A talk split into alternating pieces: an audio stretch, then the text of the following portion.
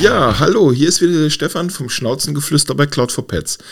Heute mit Denise Degenhardt. Schönen guten Morgen, Denise.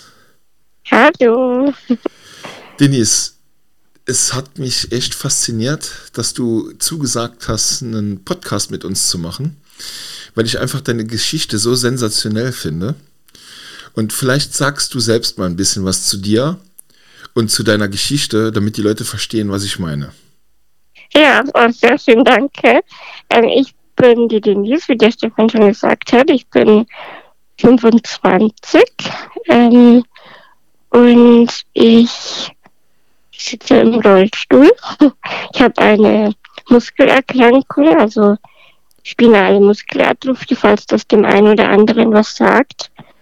Und ich habe einen kleinen Knastbruder zu Hause, also einen, einen Hund, der Menschen nicht mag und das auch mitteilt. Ähm, und ich glaube, das ist so ein bisschen außergewöhnlich, weil man mir das nicht zutraut. Aber ja, das ist so.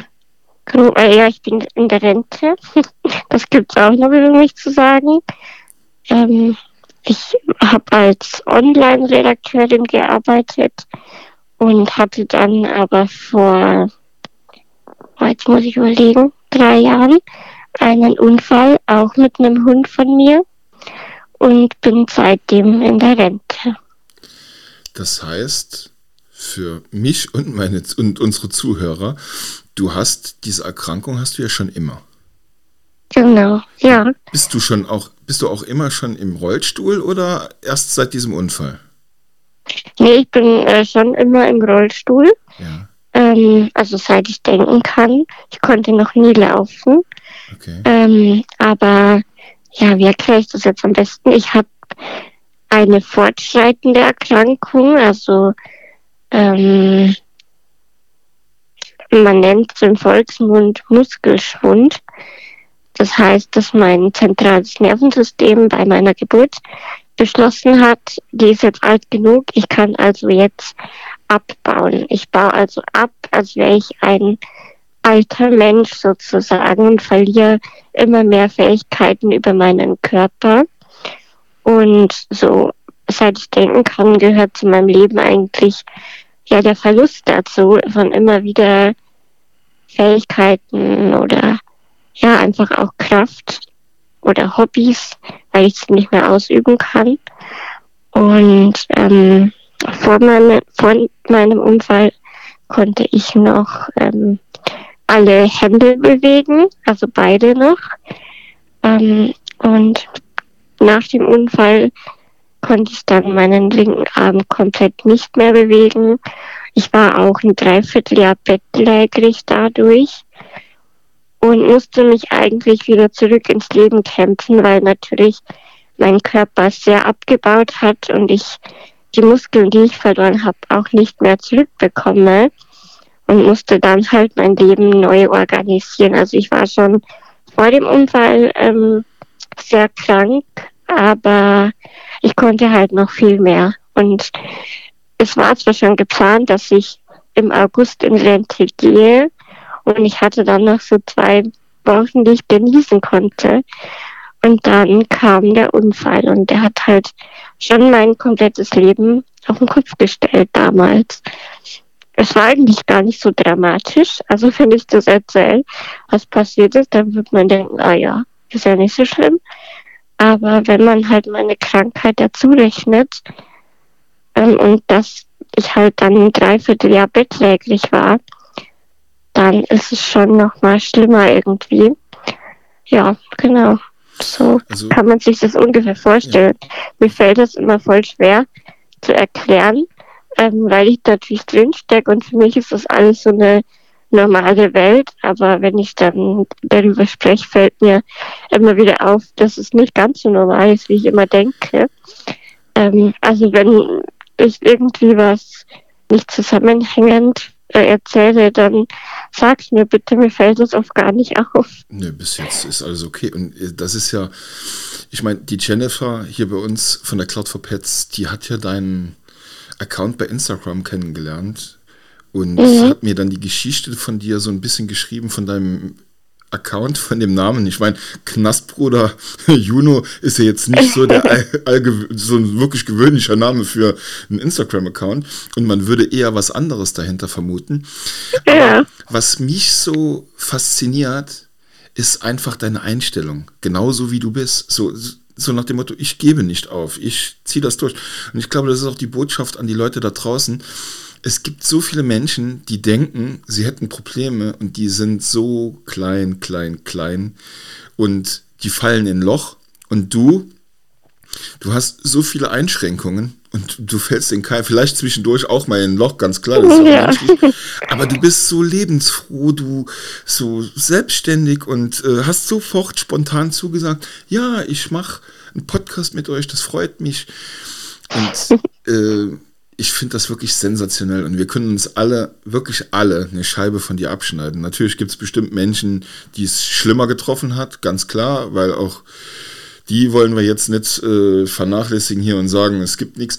Aber unterm Strich, dein, deine Lebensfreude, das, also bei dem ersten Telefonat, als ich dich gefragt habe, würdest du das mitmachen, da hätte, also ich hätte geschworen, du hast ja, du hast eine kleine Einschränkung, aber ich habe ja auch Bilder ja. von dir gesehen und das hat überhaupt nicht dazu gepasst, welche Freude du versprühst und doch so, wenn ich sagen darf, du darfst mich auch äh, in die Schranken weisen, wenn ich irgendwas sage, was was dir nicht gefällt, aber wenn du so gefangen bist in deinem in deinem ja, Rollstuhl und ja. du, du lässt es nicht raus, du zeigst es keinem. Also mir hast es zumindest nicht gezeigt und das finde ich halt echt total mega und so verschiedene Kleinigkeiten, die ich dann selber habe nach unserem Telefonat, wo ich mir gedacht habe, boah, du denkst manchmal, für dich geht die Welt unter. Und das ist so klein, dieses Problem, dass man, dass man es eigentlich überhaupt nicht erwähnen sollte, wenn man halt andere Schicksale sieht.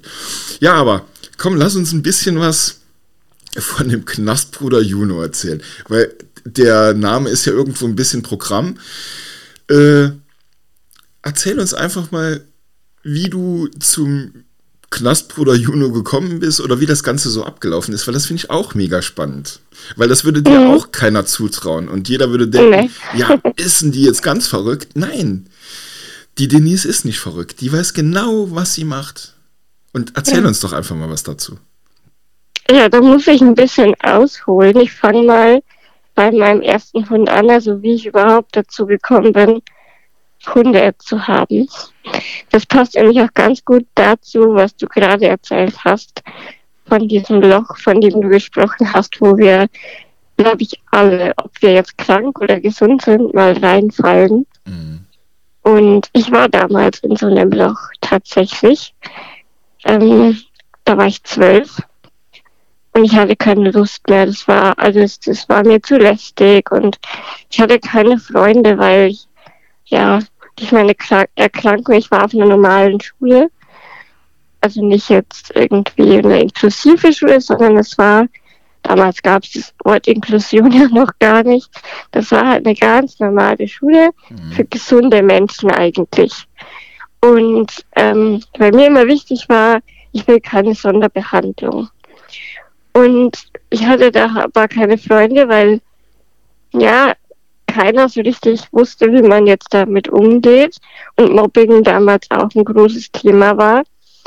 Und dann habe ich mit einer ganz großen Bezugsperson von mir, die den Podcast bestimmt auch hören wird, ähm, darüber gesprochen, was mir denn helfen könnte. Und mit Menschen habe ich es nicht so. Also habe ich schon, aber ähm, ja, irgendwie, ich war immer schon so auf Tiere. Tiere fand ich toll. Mhm. Und dann sind wir drauf gekommen, wie wäre es denn mit einem Assistenzhund? Okay. Ja, das ist ein guter und, Ansatz. Ja, und das dachte ich mir damals auch. Keine zwei Wochen später ähm, war ich mit meinem Papa und meinen zwei Geschwistern einen Hund aussuchen, meinen allerersten Hund. Der hieß Max. Es war ein Mischling. und Retriever Labrador Bernardiner, also so richtig meine Traumrasten. Ich wollte nämlich immer einen Goldie. Mhm. Und ähm, ja, der Lex hieß er, den habe ich dann mit zwölf Jahren zusammen mit meinem Papa selber ausgebildet. Wow. Also wir sind jede Woche in die Hundeschule gegangen und vieles habe ich ihm aber auch selber beigebracht. Ich hatte da echt auch Spaß dran. Und der hat mich eigentlich bis ich, ja, bis 2018, dann ist er leider gestorben. Aber bis dahin hat er mich eigentlich aus jedem Loch immer wieder rausgeholt. Immer. Und das war echt ein Hund, den findet man nicht nochmal. Aber das hat man ja mit allen Hunden eigentlich. Ich wollte gerade, wenn ich dich unterbrechen darf, merkt ihr einfach, wo wir jetzt stehen geblieben sind. Ich habe ja auch so einen Hund, den Milo. Ich habe auch ja. so meine Löcher. Und der Milo, das ist so einer, der merkt das. Wenn es mir nicht gut geht, zum Beispiel, ich habe eine Erkältung, wo du dann im Bett liegen musst. Fieber, ja. weißt du so, der mhm. legt sich neben, der liegt das ganze Jahr nicht im Bett. Wenn ich krank werde, legt er sich neben mich ins Bett und bleibt so lange, bis es mir wieder gut geht, bis aufs Gassi ja. gehen, wo meine Frau ihn dann ruft, komm, wir müssen mal raus. Dann geht er mit, sobald die zurück sind, wieder bei mir. Und das ist einfach, ja, so ein, ein Seelenhund nenne ich ihn immer, weil er, er spürt, was in mir vorgeht und wie es mir geht. Und ich glaube, das ist bei dir auch genau so gewesen, oder? Ja, ganz genau so. Also ich könnte, dazu muss es jetzt mal ganz kurz traurig werden. Oh. Ich könnte ähm, sagen, als ich, äh, da, das war dann 2018, kurz bevor er gestorben ist, ähm, war ich krank. Und wenn ich krank bin, dann bekomme ich schlecht Luft. Ich bin ja eigentlich, also jetzt gerade für den Podcast, damit man mich besser versteht, aber eigentlich bin ich beatmet. Und okay wenn ich halt dann noch krank bin, wird es halt schwierig. Und der hat die ganze Woche, war der super anhänglich, also richtig schlimm. Und er hatte auch in der Zeit eine Lungenembolie. Es ging ihm aber dann auf einmal wieder richtig gut, also so als wäre nie was gewesen, ganz komisch. Und an dem Tag, als ich wieder gesund war, am allerersten Tag, ist er erst gestorben. Also der hat echt gewartet, bis ich wieder die Kraft habe, das auszuhalten. Also ich glaube, die Kraft hat man nie. Aber wenn jetzt noch die Erkältung zusätzlich gewesen wäre, ja. Und da merkt man halt, wie viel die spüren. Die spüren so viel. Und ja, als der dann nicht mehr bei mir war, bin ich in ein sehr großes emotionales Loch gefallen.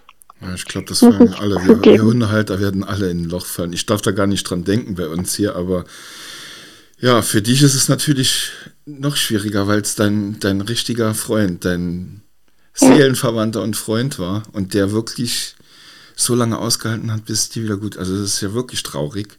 Aber trotzdem ja. auch schön, dass es sowas gibt.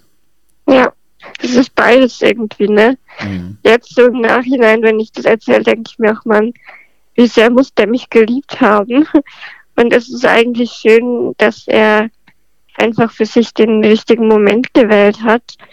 Zeitgleich ist es aber auch traurig, es ist irgendwie alles, aber ähm, ja, so bin ich halt auf die Sache mit den Hunden gekommen und dann, dann ging's los. Dann wird es schwierig.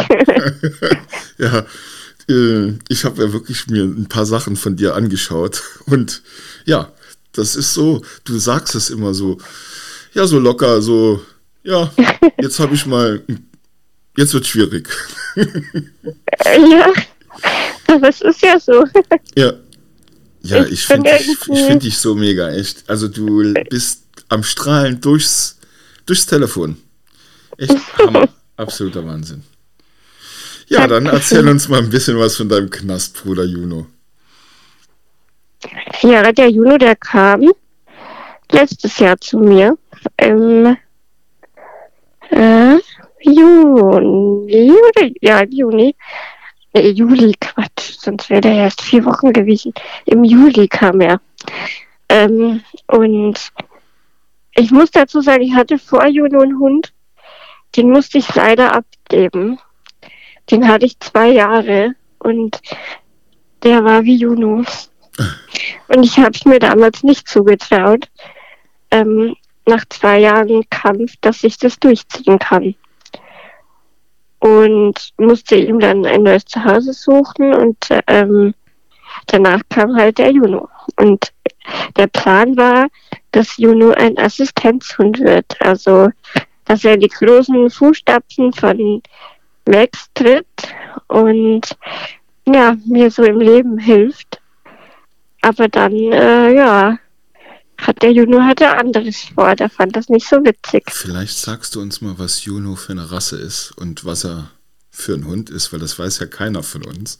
Ja, ach so, ja, Entschuldigung. nee, nee, alles gut. Der Juno, das ist ein Goldie, wobei wir mittlerweile vermuten, dass noch ein tschechischer Herdenschutzhund mit drin ist bei ihm. Ähm, ich habe es aber nicht testen lassen, weil im Endeffekt ändert es nichts. Genau. Ähm, und er. Hä? Kostet nur Geld und bringt ja. nichts. Ja, finde ich auch. Im Grunde genommen ist mir wichtig, wo, er, wo steht er, was hat er für Probleme und genau. da hilft mir auch lösen, also so ein Test halt nicht. Ja, und als der Juno, ich hatte, der wurde ausgewählt, explizit, vorher, welcher Hund ist geeignet und so, ne? Ja, ich hatte ihn dann drei Tage, da war er neun oder fast zehn Wochen alt und dachte mir schon, ach du Scheiße, jetzt nicht schon wieder so einer. Also ich habe echt so gedacht. Das kann ich ja jetzt im Nachhinein sagen. Ja, absolut. Ähm, weil der kam so mit neun Wochen und hat gleich mal gezeigt, ja Menschen, die finde ich alle scheiße. Ist natürlich jetzt schlecht, wenn er eine Assistenzin werden soll. Ähm, ja, dann habe ich, mm, ich glaube, einen Monat später hatten wir einen Trainer hier, einen Assistententrainer, der Juno prüfen soll nach Eignung und allem, also nochmal, ob der ob der uns auf, auf dem Weg quasi helfen würde. Ich selber war aber schon der Meinung, das wird nichts. Also der wird kein Assistent und was jetzt nicht schlimm ist, aber so, ich meine, ist ja auch ein ein anstrengender Job für so einen Hund und wenn er dann eh Probleme mit der Umwelt hat. Aber man hat halt Hoffnung, ne? Mhm. Und so kam der Trainer dann und jetzt im Nachhinein kann ich sagen, er hat mir dann das Blaue vom Himmel versprochen. Der Hund sei super geeignet und er hat noch nie so einen tollen, geeigneten Hund gesehen. Ja. Ja, Krims Märchen. So, das war ein großes Märchen, weil ähm, eine Woche später hat der Juno gleich mal nach dem Tierarzt geschnappt. Ähm, Super. Ähm, Denise, darf ich dich mal bitte gerade unterbrechen? Wir ja. haben ich verstehe nicht, wo die Zeit jetzt hingegangen ist, aber wir machen unsere Podcasts ja immer 20 Minuten lang, weil die Leute das auf, der, auf dem Weg zur Arbeit und dann in der Pause hören. Und wir sind jetzt bei 20 Minuten. Würde es dir was ausmachen, wenn wir einen zweiten Podcast aufnehmen, die auch hintereinander dann äh, abgespielt werden, damit ja. die Leute nicht so viel. Weil ich glaube, ja. sonst müssen die Leute alle zu spät zur Arbeit kommen, weil sie dir garantiert zuhören werden. Das wollen wir ja auch nicht. nee, nee. Da wollen wir keine Verantwortung übernehmen. Nein. Also ich würde mal sagen, wir ähm, machen jetzt einfach mal einen Break und bringen einen zweiten Podcast dann direkt im Anschluss nochmal.